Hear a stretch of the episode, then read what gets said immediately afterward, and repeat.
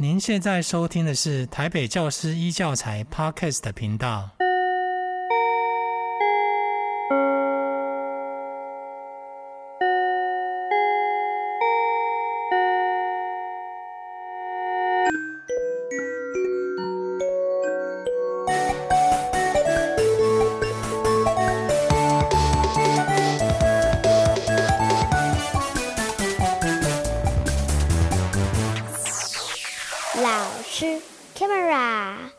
大家好，欢迎收听老师开麦啦！我是宛志平。这个节目提供给全国的教师、家长一起来收听。那在节目当中，我们跟大家分享许多教育的理念哦，还有许多学生们在学习的过程中可能遇到的障碍，我们也会在节目中跟大家分享。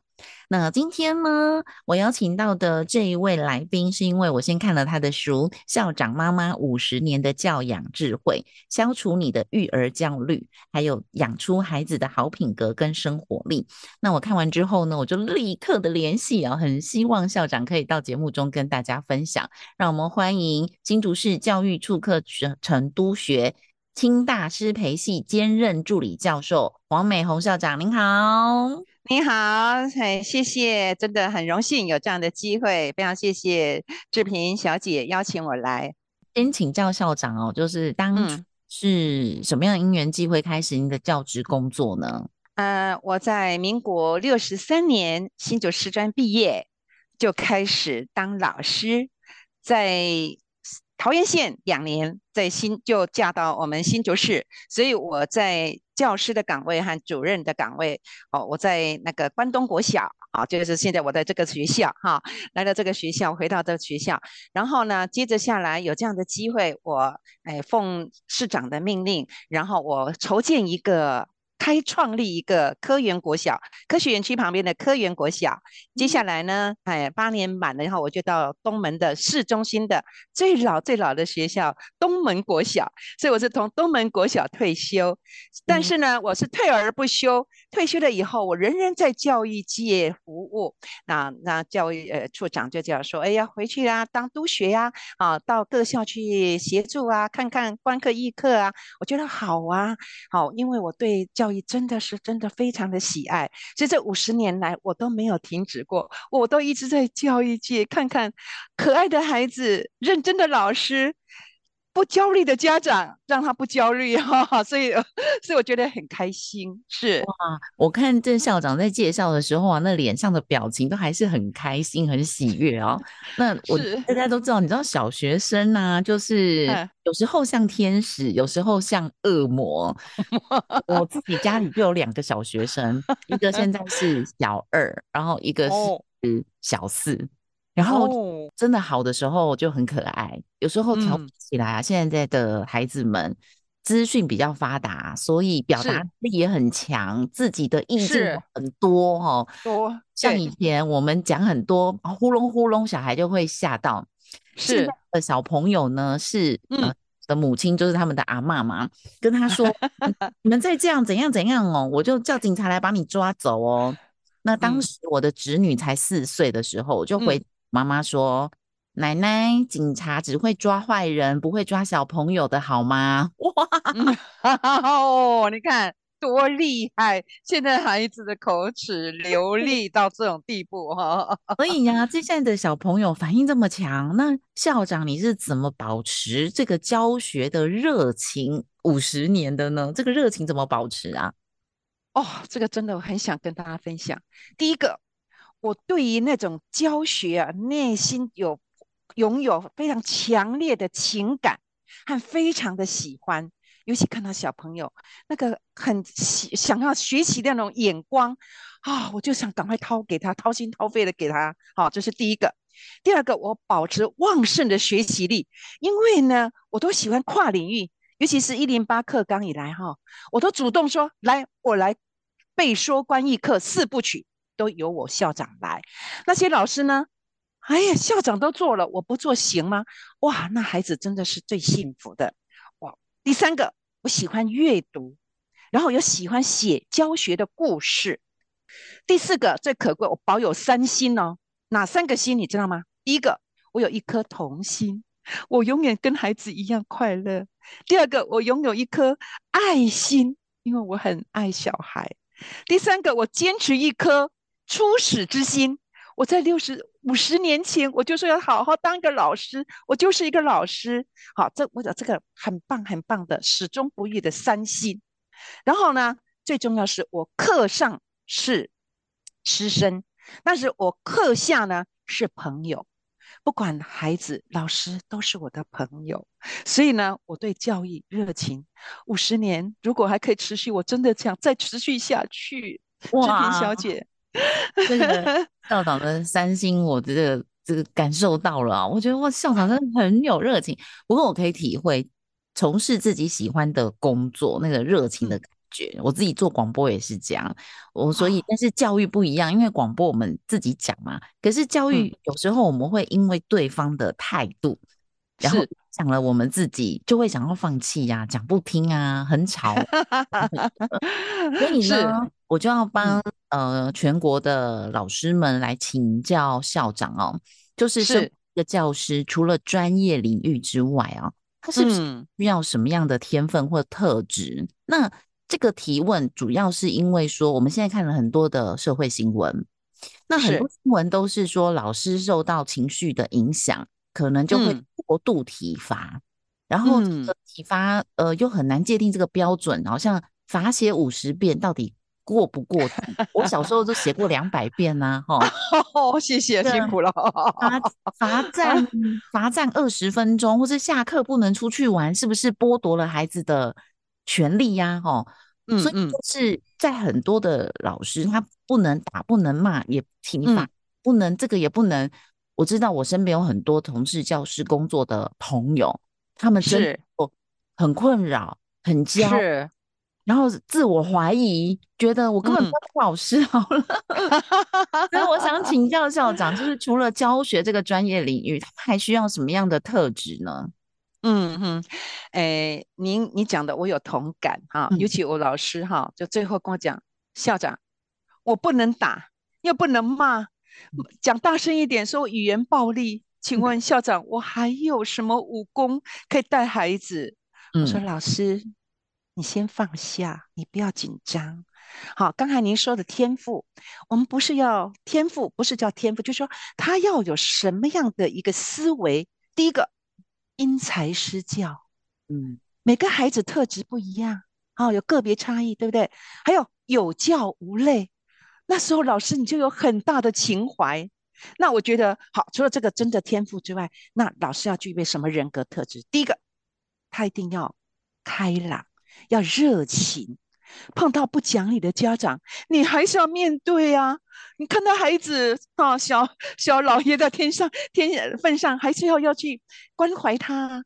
第二个，你要耐心，要细腻，还要沉着冷静哦。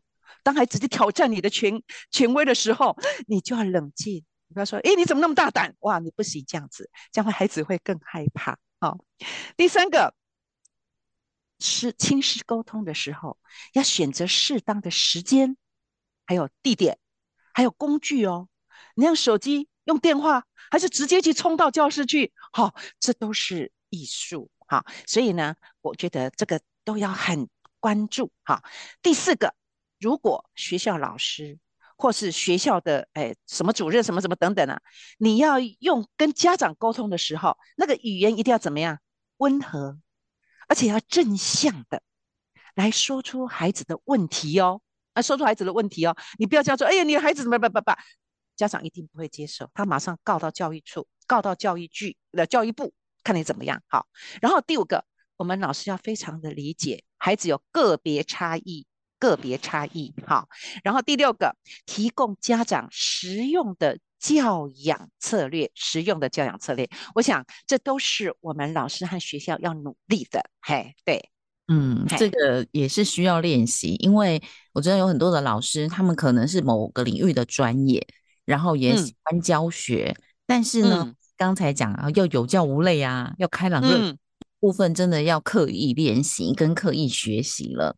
然后是。我自己觉得啦，跟小朋友的相处哦，因为现在这些小朋友呢。嗯就是借一个好像是大人，但实际上就是小孩，所以他出来的话会是大人的语言语，因为他们会学习跟复制大人嘛。那对，他们会觉得我跟你讲话，我很像大人，所以有时候讲出来的话，又会让真正的大人觉得说，你一个小孩怎么讲话这么没有进退。然后举例子，就是、呃、也是演一个一个小朋友，他他也是小学小学二年级而已。然后、哦、呃，当我们大人在聊天，跟他讲话，就很像大人对谈，鼓励他哦，要为未来的这个人生方向提早做准备。是，当大人呢，就是在做那个料理的时候呢，没有注意卫生，这个小朋友就突然指责他说：“哎呦，阿姨你好恶心哦，你好脏哦。”然后这时候。哦哇，大人就不能接受了，就说你怎么可以跟大人这么说话？哦哦哦哦。然后我就发现说，当我们期待小朋友呃要有超人的思维的时候，可是又不允他像大人一样跟我们平辈说话，嗯、所以这时候是大人自己也需要调整呢。对。因为我觉得孩子会说出这话，他是很直的孩子，看到什么说什么，嗯、那表示说我们大人也的确要做一个醒思啦，哈，因为我们人不是完美的啦，也许是说，哎，在孩子的眼中说，哎，学校教授要要。干净要卫生要什么？阿姨怎么可以这样呢？好，这个时候我觉得我们大人诶没有完美的了哈，要做一个行动。好，谢谢你告诉我，哇，你好棒啊！你怎么发现的？哎呦，阿姨都不知道呢啊，下次阿姨就会注意了。哎，是不是这样子？孩子说，哎，你看看我这样说，大人都会接受，下次我会更勇于表达。不知道。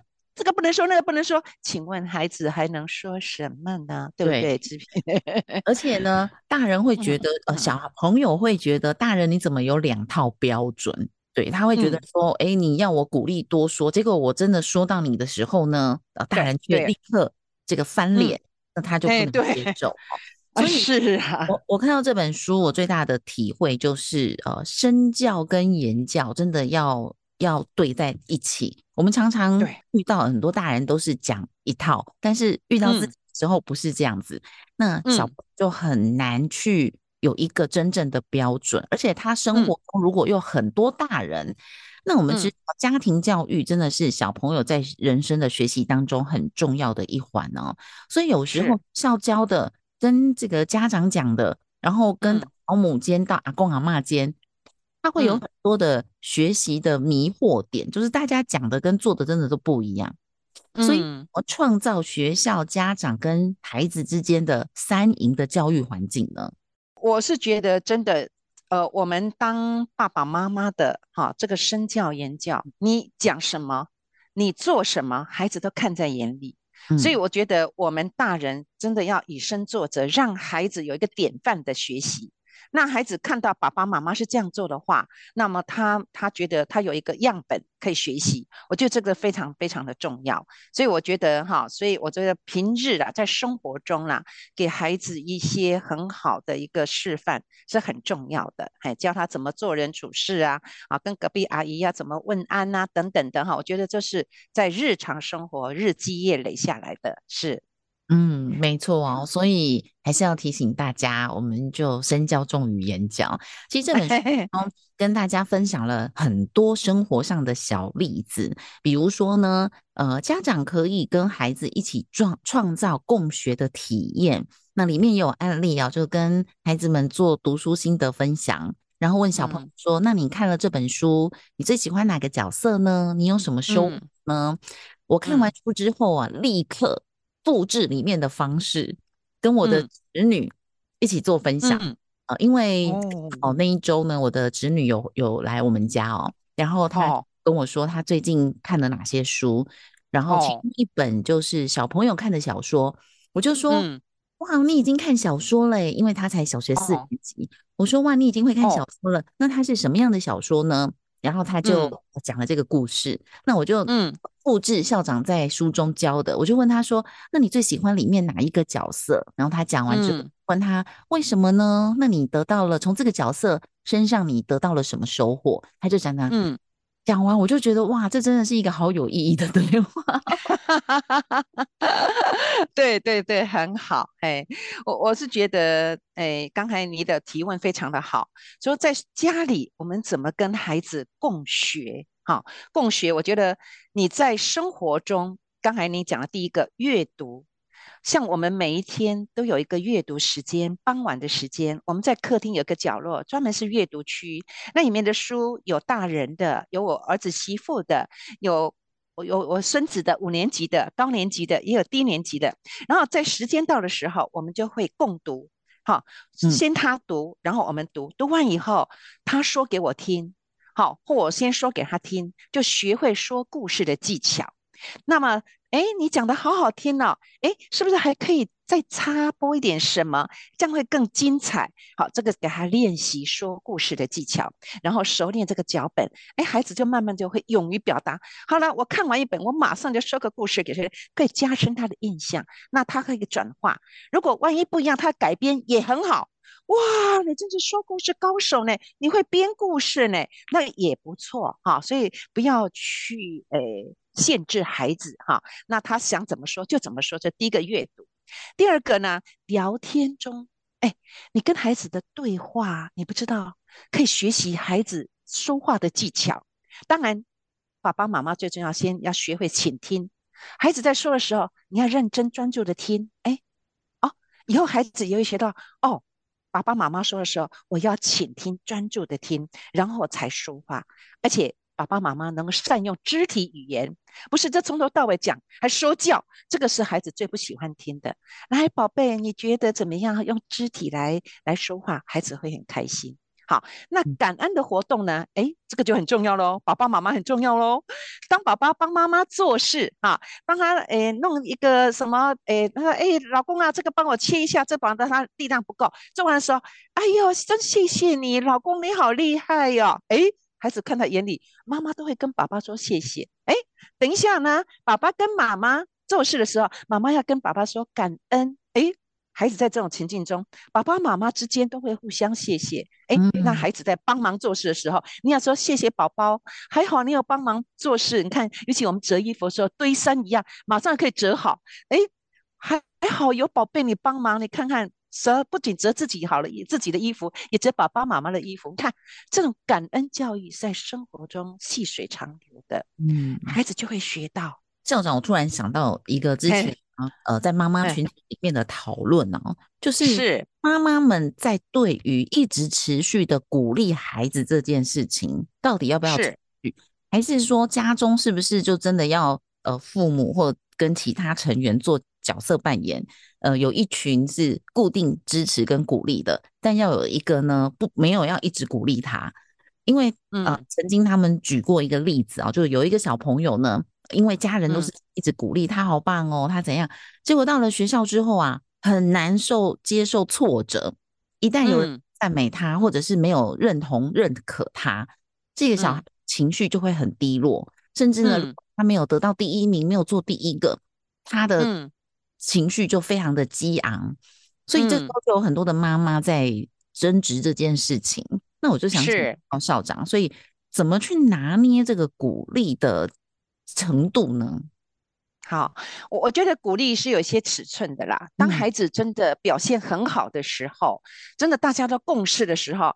哇，宝贝，你真的很棒，你做得到。但是呢，他总是会有做不够我们满意或怎么样的说，哎，宝贝，你看看，我们来比较一下，人家做好是这个样子，那你做的是这个样子，我们是不是还可以超越他？那怎么超越他呢？会比他更棒呢？好，来，我们这边再修正一下，再那个修正一下。哦，像他折衣服也是一样，他这就这样对折对折这样就好了。我说，如果能够把它规规整整的，哎，看起来就很舒服的折。你看妈妈折的，啊阿婆折的，哈阿嬷折的，和你折的，你比较一下，哎，让他觉得，嗯，好像你这个真的比较漂亮，让他有一个对比，让他知道说，哎，他还有进步的空间。好，真的不要一直只有鼓励，他在学校真的会有很大挫折感。人没有完美的，告诉他说，哎呀，你看看我这样子教了以后，你有进步的空间就进来了，就赶上了。好，所以我们我们要不断的要求自己，好还要更好啊，这样会更厉害，这样子哈。所以我会觉得刚才诶志平讲的很对，真的，孩子不要一直都是鼓励，真的，他有一天碰到挫折的时候，他没办法，他没办法接受。为什么我在家里都是被肯定的，而你们是这样在否定我？他就会挫折，他心里就会就会生病。这样很可怕的。所以我觉得爸爸妈妈还是一样适度，适度。好，我们有一个指标，那觉得不够的时候，我们还是要适当的提出来，可以更好。不是你不好，我们还可以更好，宝贝，哎，这样子。对，所以啊，有了孩子之后，我觉得所有的家人、大人们也都要共同学习。那这个是还是重点，而且家人之间彼此一定要有共识，否则呢，都很容易多头马车，大家讲的是不一样哦。以我们家来讲，我们就是。之前全部都住在一起，那小朋友常常就会说：“哎、哦欸，我可以看电视吗？我可以吃这个吃那个吗？”所以当其实小朋友还是婴儿的时候，我们就建立一个共识，将孩子的事都是问妈妈。嗯、所以后来他们三四岁已经会自己拿遥控器，会想要自己呃拿零食吃的时候，我们都问妈妈，嗯、才不会小朋友会说：“哎、欸，这个姑姑说可以，阿嬷说可以啊，谁说可以？”嗯、这样会跟妈妈同调。嗯所以呢，嗯、一些关于小孩的某些事情，就是一律让他的妈妈或爸爸做主，其他人不要干涉。那小朋友他比较能够知道说他要听谁的。那这样常年下来，像他们就不会问我们了。就算他现在要吃东西，我说你吃啊，你吃啊，他也会说妈妈没有说可以。哦，哦，有有有这种认定认定呃呃角色的认定角色，就是说我我们已经习惯一定要问这个人。课我们才可以有下面的活动，好，那我是觉得一个一个指标啦，只要是我们的长辈哈，都是我们学习的对象嘛。跟他说，如果有任何长辈在的话，我们都要请教。好，像比如我们吃东西，我们都要请教。哎，长辈姑姑你要不要吃？或叔叔你不要吃，不是说问妈妈你不要吃，只问你你的你会控制你权利的人这样子的 这样子哈。我觉得孩子是很聪明的，对一定要给他认知。嘿，所以任何长辈都是我们学习，都是我们。要尊敬的，对，有一个答案，它有一个方向。也就是说呢，这些小朋友学习力很强，但这个小朋友们呢，嗯、通常都是在玩乐的时候哦，学习力非常好。有时候要他们安静下来读一些书哦，不是所有的朋友专注度这么强。嗯、他坐下写三分钟就东张西望，就要滑手机，就要吃零食，就坐不住。哇，妈妈都会说：“你卡成配是有糖尿啊，哈，都没有 粘在椅子上。”所以，怎么样去提升孩子的静态学习专注力呢？嗯，这点非常重要。嗯，尤其孩子啊，每天回去都要写功课，对不对？好，都要写功课。那孩妈妈一定要费心，把孩子学习写功课的情境环境一定要布置好。哦，第一个，墙壁上你要贴的跟他学习有关的，譬如说九九乘法，好，中年级有九九乘法。啊地图世界相关的地图或本国地图还有拼音啊不喷不菲的拼音的表格啊你不要贴那些三四五的好玩的那那会吸引他啊皮卡丘听那些哈我跟你讲他随时会看他不该看的啊这是第一个哈墙壁贴。然后桌上呢一定要干净利落，除了铅笔盒书书架以外，你不要放些镜子啦，放一些玩具啦，皮卡丘。我跟你讲，他随时会照镜子，自顾呃 顾影自怜啊。哎，看看，对对对，看看我现在什么表情或怎么样。所以跟他学习无关的，尽量干净利落，这是第一个情境。第二个，孩子在规定写功课的时候，时间要规定时间。你妈妈可以评估，哎，数学可能三十分钟，哎。我也可能四十分钟可以写完。好，你三十分钟内请写完，我还给你一些空间，你可以做你想做的事情。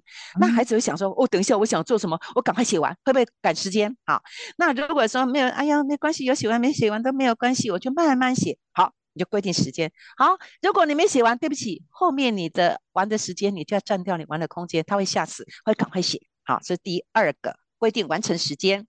第三个呢，你要排出学习的顺序哦。好，譬如说他在前几分钟那效率都很低，而且不专注。可是超过十五分钟以后，哇，那个那个到顶端了，他专注力就来了。孩子专注力的就最简单的学习就开始，然后到第十五分钟要比较难的，他会用脑袋的。好，哎，那个专注力来了。好，那个学习时间的顺序，我们妈妈都要很了解。好，还有呢，很简单的叫做关系法，在随便都可以做哈。我们现在马上都可以做，来，宝贝。我们现在眼睛闭起来，来吸气，来好，呼气，用嘴巴呼气。好，你的专注力在你的三鼻子的三角形里面，出进出气就哦，他马上就静下来。好，这个就是观息法，很简单又可以容易做的哈。进出，好，或者给他练练毛笔字啦。好，起来，宝贝，我们一起来写毛笔字，或来画画。他喜欢画画也可以，来下下棋，这都是可以训练他专注力的。好，然后第五个呢，要用心的跟孩子相处。比如说，哎，我们功课写完了，我们出去走一走啦，看看花香，来闻一闻，宝贝，你这花是什么味道啊？闻一闻，哎，这花什么颜色啊？看一看，哎呀，上面的飞机啊，哦，看看飞鸟啊，这都是都可以培养他的专注力。我觉得真的很有效，真的很有效，家长都会给我反映说，哎，校长很有用嘞。我这样培养以后，孩子回到专注力真的真的慢慢的就集中了，就很棒。哎，哇，哎，我觉得真的，我刚刚都来不及做笔记耶，像不 环境啊，确实就是小朋友都会在他的这个书桌上面放自己喜欢的玩具。你说写 功课写一写，我就看他说，你到底手在干嘛？他就一直摸那个钢铁人，他就一直拿，然后在那个钢 铁人上面就是涂鸦画画。是，确实他们专注度可能五分钟，然后他。就会拿桌边的东西在那里摸啊、弄啊等等。是，所以哇，校长真的非常了解小朋友哦，他很容易行，所以这时候家长就可以用今天校长提供的这几个方法，环境啦，然后规定时间啦，真的后来呢，呃，告诉他说，你如果现在没有写完，等一下玩的时间就会减少。之后，他真的像校长讲的。就是，快写，赶快写，不然他等一下就玩的时间就没 有，就减少了。嗯，是是是，哎，真的要了解孩子哦，不能完全都用大人的想法，用规范大人的这种条件去规范小孩，因为他们真的毕竟是小朋友啊。那是就是说，嗯，是快乐的时候都很好。那小朋友有时候负面情绪有两种，一种就是呃，他情绪很爆发，生气很久，欢呐。上打滚啊，哭啊，闹啊，这不是只小娃娃哦。嗯、我也看到那种大概小学生三四年级就在那里大吼大叫，在那里胡闹的。是那一种呢，就是他会生闷气，他会消极的抵制跟父母或者是阿公阿妈之间的沟通。嗯、那以后呢，尤其是阿公阿妈哦，不想要让小孩就这样生闷气啦，不讲话，哇，这个大人妥协。嗯所以我觉得太过度的脾气暴躁，或是小朋友就开始不讲话、生闷气，我觉得这种负面的情绪呈现都不是很好。诶，那大人该怎么样帮助孩子说出来，帮助他们处理情绪呢？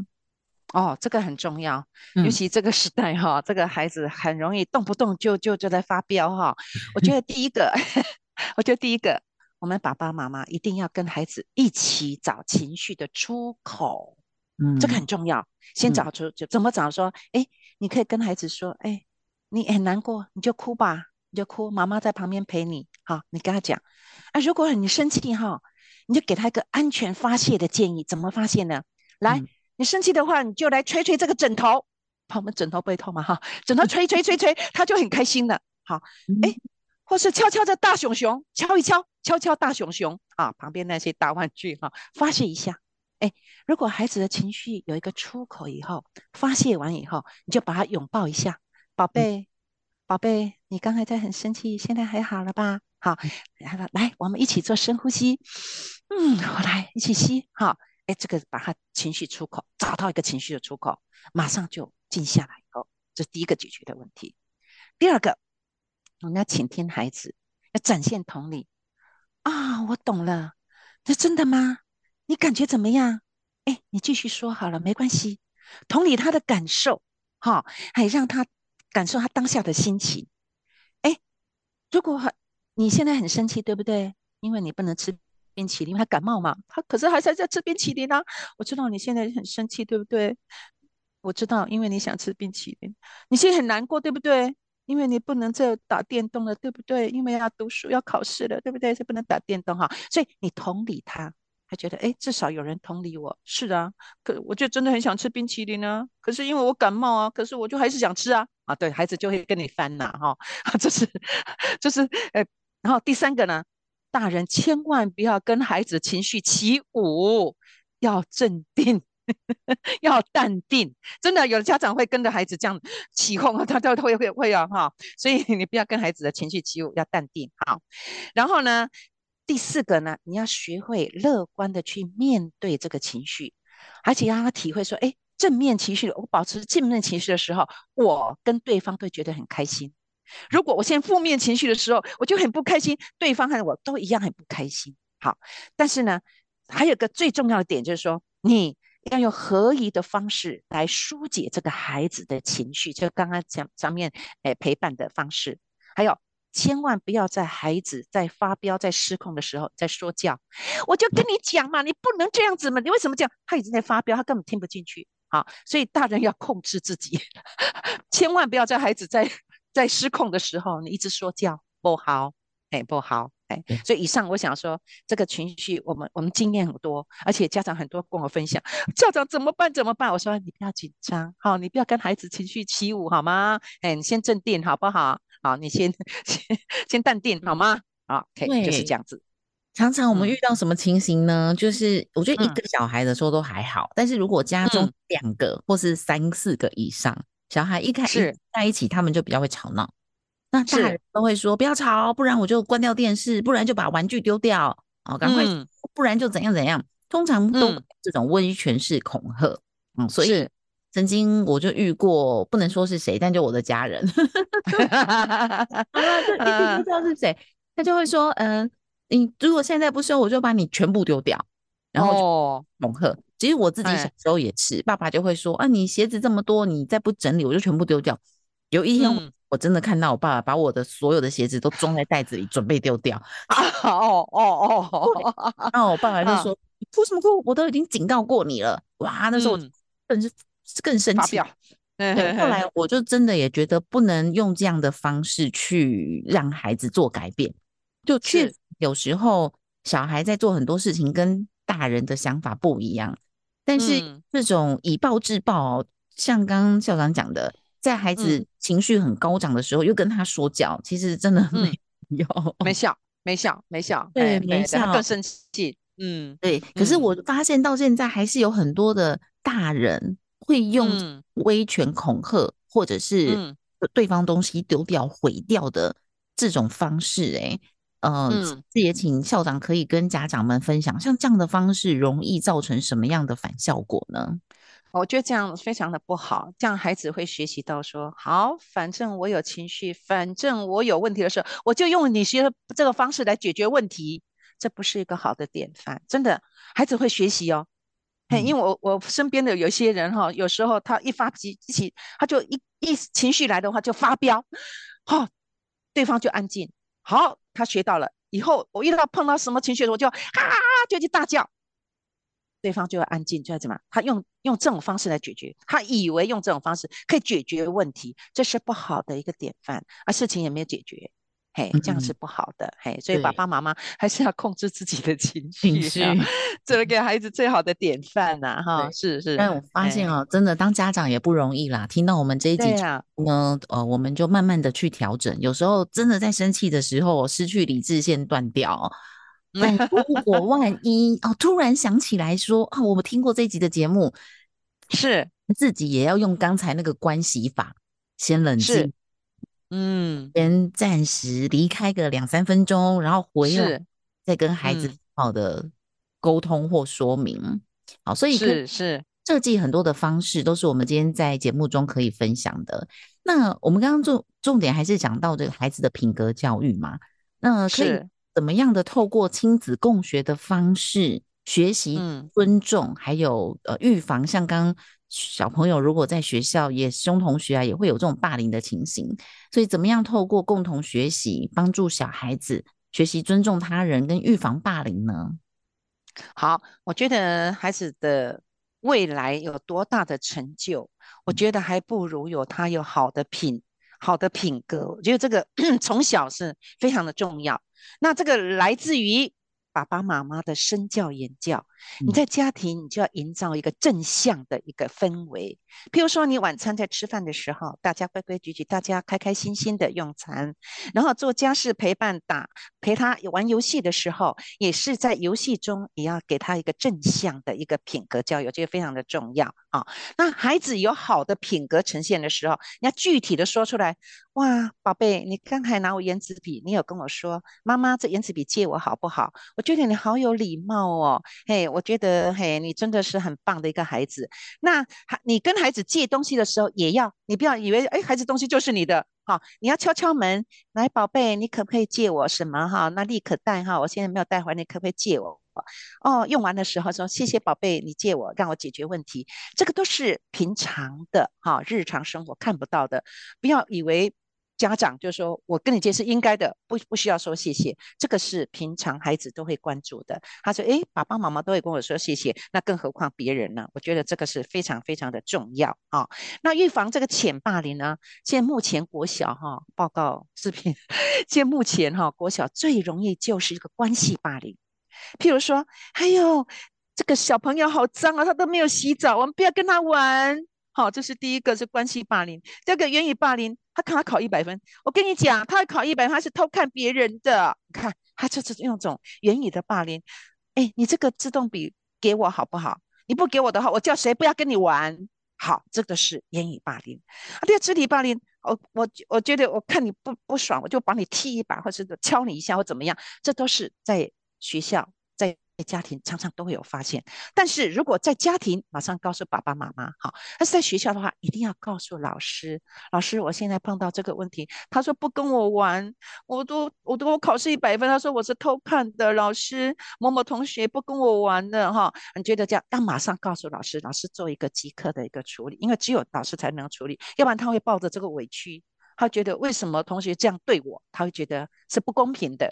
好，所以是看不到的，然后浅浅的，但是对孩子心身心是一种伤害。哎，对，嗯，嗯，那这里我想请教一个比较严肃的话题啊，就是万一孩子呢，他除了受到同学，有时候这个压力也可能来自于老师的不公平，因为老师确实也有可能特别喜欢某些同学，特别对某些同学可能不到不喜欢，但是小朋友比较敏感，嗯，那他也感觉到老师对他的态度比较冷淡，或是比较严。嗯是口气不好，那这时候家长应该怎么样跟老师来做沟通？嗯、那我先举一个例子啊，为什么会这样问？因为我曾经呢，我的呃同学他们就是家长的代表，那他处理到这个同学家长因为学生回去投抱怨，所以这个呢就联合了其他几位也有同样感觉的家长，就一起冲到学校去指责这个老师，就吵起来了。嗯、然后，嗯嗯。还连同我这个同学是家长班代表，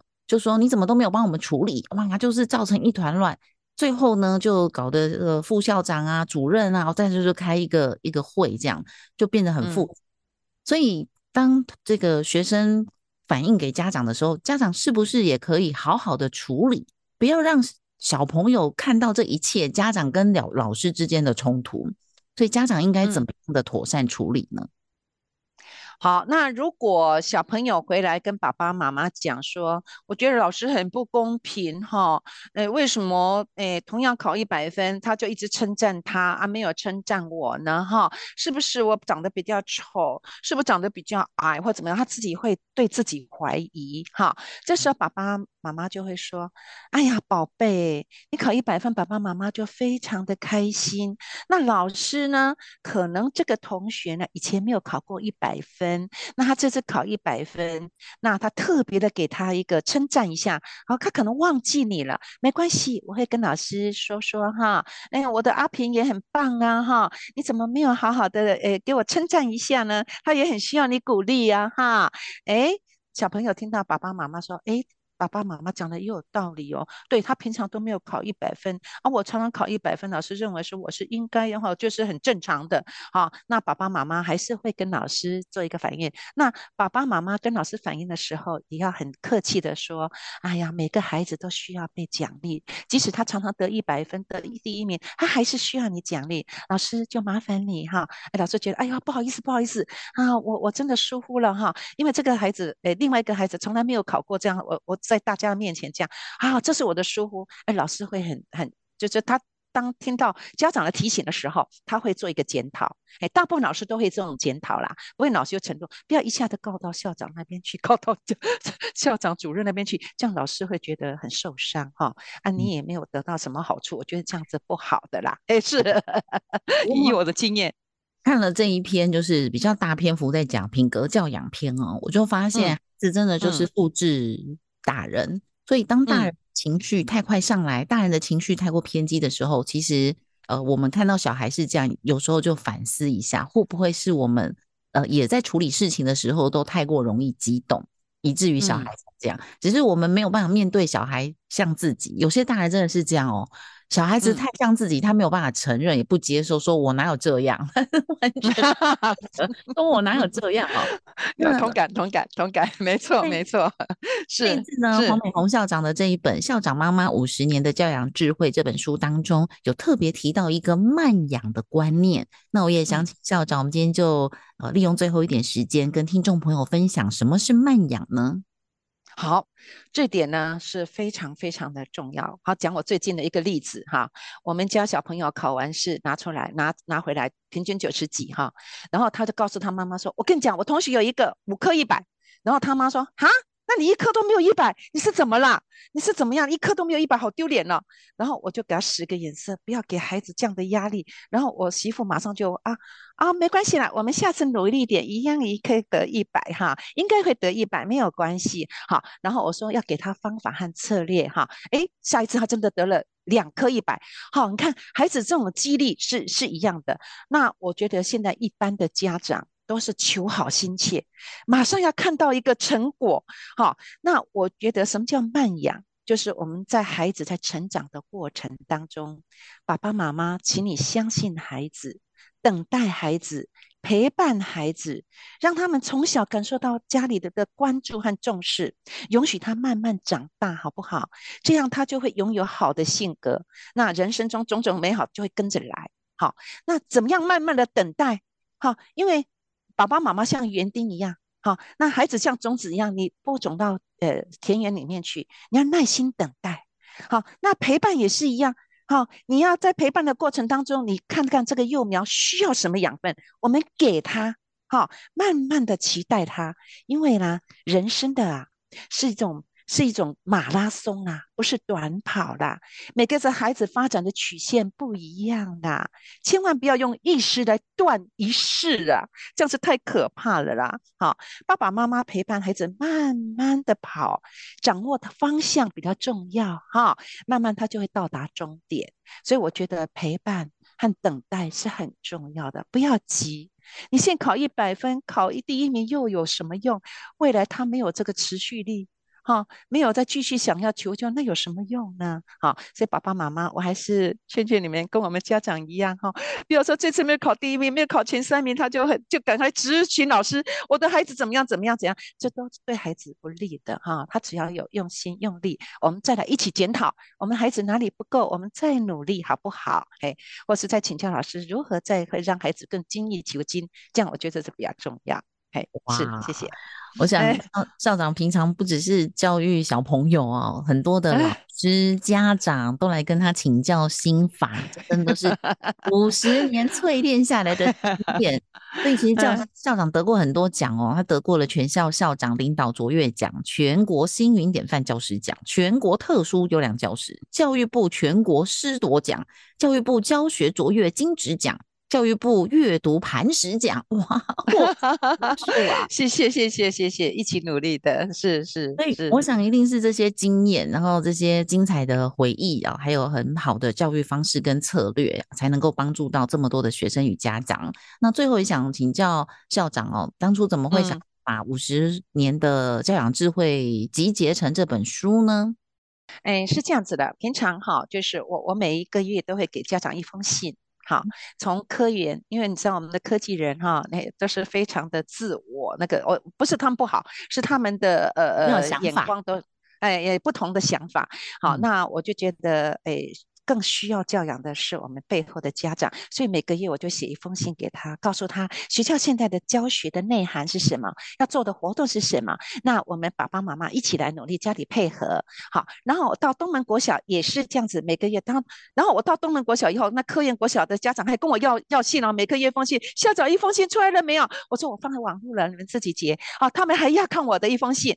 然后我在退休的时候，一百零五年退休的时候，我还要我手已经写习惯了。我已经写了十几年了，写习惯了。糟糕了，我每个月一封信，没有人看怎么办？哎，刚好国语日报的林伟主编，林良的女儿林伟主编说：“校长，你来写我们十二版的家庭的亲师交流版好不好？给全国两三百万家长看。”我说：“啊，让我有这个园地太棒了！”我就每个月写一封到两封，所以我今天已经目前已经集了七十几，差不多八十封了。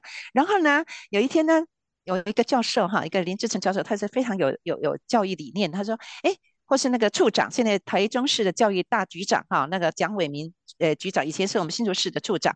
他说：“校长，你写那么东一篇西一篇，你可不可以把它弄成一本书？”哎，这个好的建议非常好，好，我就选了四十二篇，弄成三个。诶，主题哈，一个是学习主题，一个是生活主题，一个品格主题。好，刚才我讲的这些都是从我里面书里面找出来的呃讲过的话，所以我觉得如果有需要的家长，所以我就把它出了这本书。我非常谢谢商周，哈，他愿意。我说，哎，《贵日报》说他等可能等一年哦，啊，然后呢，《天下》说可能要等半年哦，然后商周马上跟你出，啊、哦，我太感恩了。他说马上跟我出，然后我说好好好好，马上马上，好，就出了这本书，我觉得非常的开心，所以我自己也订了两百本，我就送了好多好多的家长哦，送给好多的家长，他们看了都好高兴啊。那没有拿到的说我要订，我要订，好像好六月底前哈，好像是七九折哦，商周告诉我的哈，七九折可以订到啊哈，所以我也希望说家长如果。你有兴趣的话，哈，也不妨哈，现在去呃网络上订，还还算是很便宜，